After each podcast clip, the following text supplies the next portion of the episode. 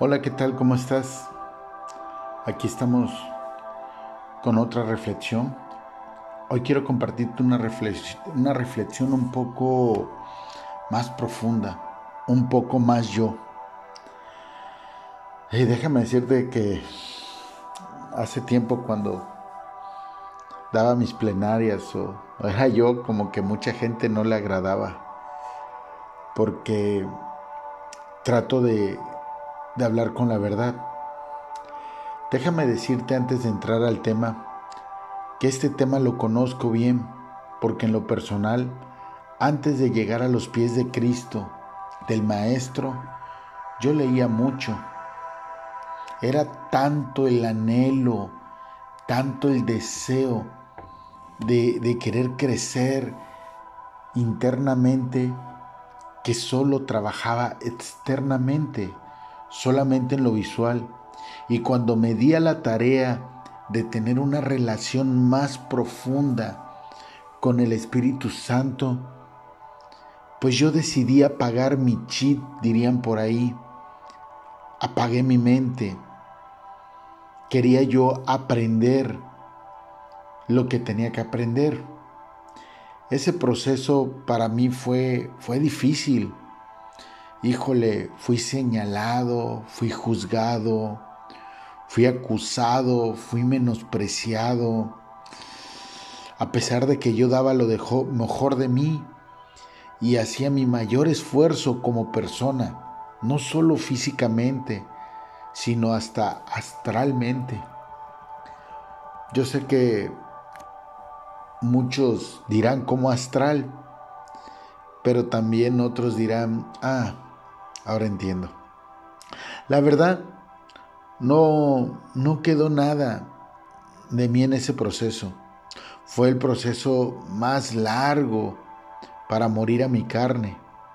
Fue tan fuerte, pero tan fuerte, que quedé en un lugar oscuro que no podía ya encontrar el interruptor para volver a prender el chip, para reiniciar el sistema y volver en donde me que había quedado hace 10 años.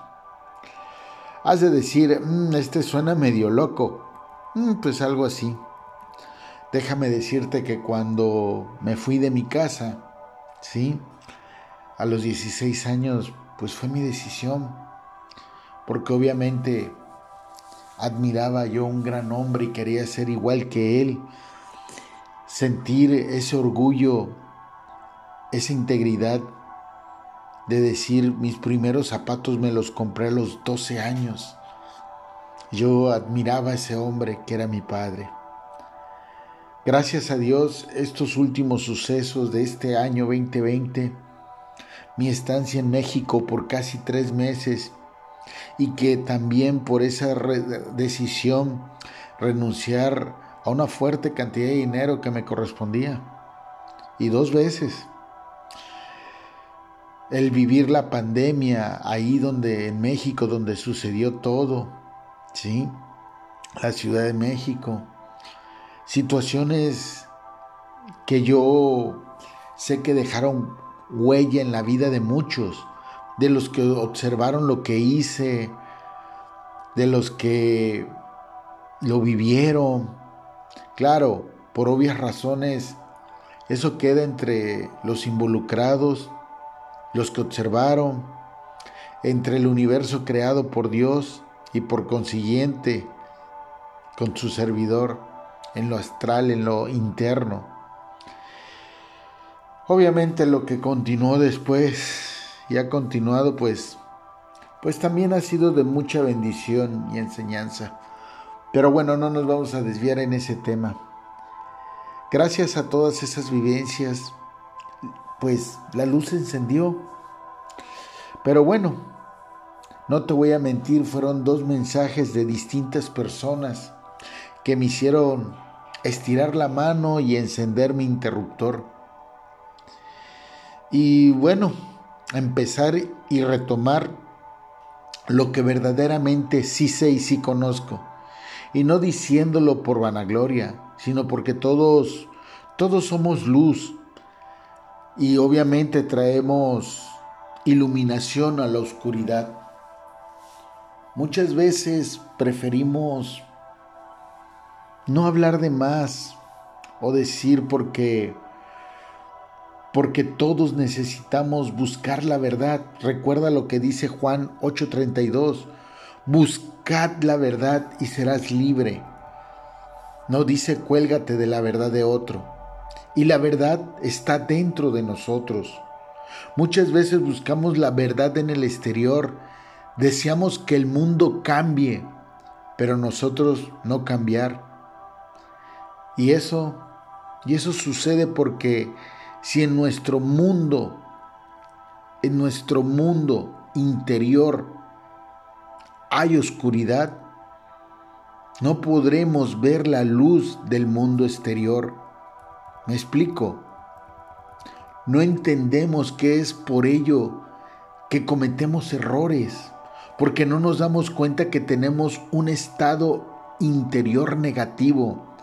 Recuerda que hay una regla de oro donde el exterior es el flujo de lo interior. Por ello, si deseamos crecer, necesitamos autoconocernos. Eso significa ver dentro de nuestro interior, pero no lo logramos ver. No logramos ver ese interior porque siempre estamos ausentes. Sí, aunque no lo creas, estamos ausentes del presente nos lo llevamos la vida viviendo y recordando el pasado y hasta anhelando el futuro. Y no vivimos el presente. Esto que te acabo de decir es una llave compleja que sirve para empezar a despertar ese consciente en tu, en tu interior, ese consciente de tu presente, Medita esto último que te acabo de decir. Medita esta llave tan compleja. Porque te puedo asegurar de que a pesar de que te lo acabo de decir, a pesar de eso, hasta puedes justificarte. Y es, y es esa justificación lo que no nos permite conocer el por qué el porqué de los impulsos que tenemos, de los arrebatos, impulsos, arrebatos que nos hacen perder bendiciones. Es ahí donde están esos miedos, esos traumas, y que según ya están olvidados y enterrados. Pero de qué, ¿qué crees? Eso, eso es como una semilla, así como es el amor, que es una semilla. Igual, todas nuestras emociones negativas, esos instintos bajos como el egoísmo.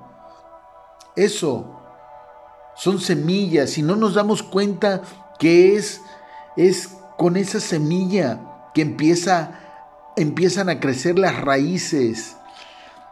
Raíces que se vuelven tan grandes y fuertes que son difíciles de, quitar. Pero recuerda que para toda solución debe de haber una necesidad.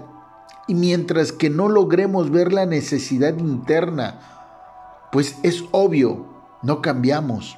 Yo lo sé, yo tuve que echarme un clavado dentro de mí mismo para darme cuenta cuál era mi necesidad básica afectada por todos los sucesos de mi vida y me enfoqué a trabajar en ello. Claro, Caí en el extremo, en el más viejo, en el que está en el mundo exterior, en el ego, porque ya sabía, según yo, mucho, porque ya había yo leído mucho. Por ello fue necesario apagar el chip y dejarme enseñar bajo la cobertura de Jesucristo. Porque la verdad, ah, hijo, me fue como en feria. Pero Sé que era parte del proceso. Por eso es importante trabajar con lo interior, porque lo que vemos en el mundo físico no es la realidad, es más profundo de lo que escuchas. Pero vamos por lo, por lo básico, por, lo, por lo, la base de este, de, este, de este concepto. ¿Por qué, no, ¿Por qué no es una realidad? porque la conciencia está dormida. Cuando la conciencia está dormida, somos inconscientes y por ello somos reactivos. No olvides que solo la conciencia vive del presente. Por eso tus acciones son inconscientes. ¿Vas comprendiendo? Por eso se dice que el hombre es un ser no logrado. Debemos aprender a tener un sentido de autoobservación psicológica y así despertar las facultades del ser.